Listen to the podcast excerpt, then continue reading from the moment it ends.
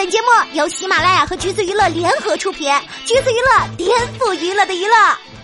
Hello，大家好，欢迎收听橘子新鲜报，我是橘子君钓儿。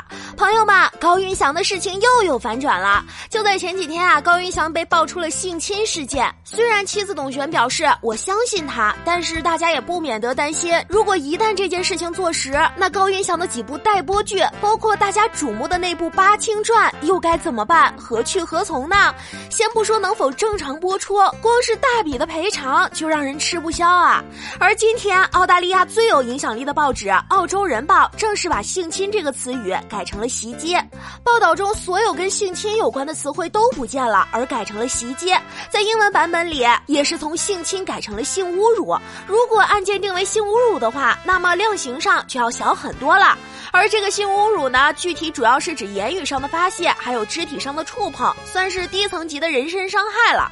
而且呢，还有网友表示，经济账都是王晶在管，那个女人可能是在结算尾款的时候与王晶发生争执，因此诬告了性侵。而高云翔只是挺身相助，没想到就被泼了一身脏水。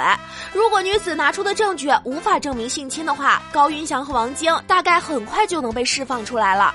对于这件事儿，各位听众老爷们怎么看呢？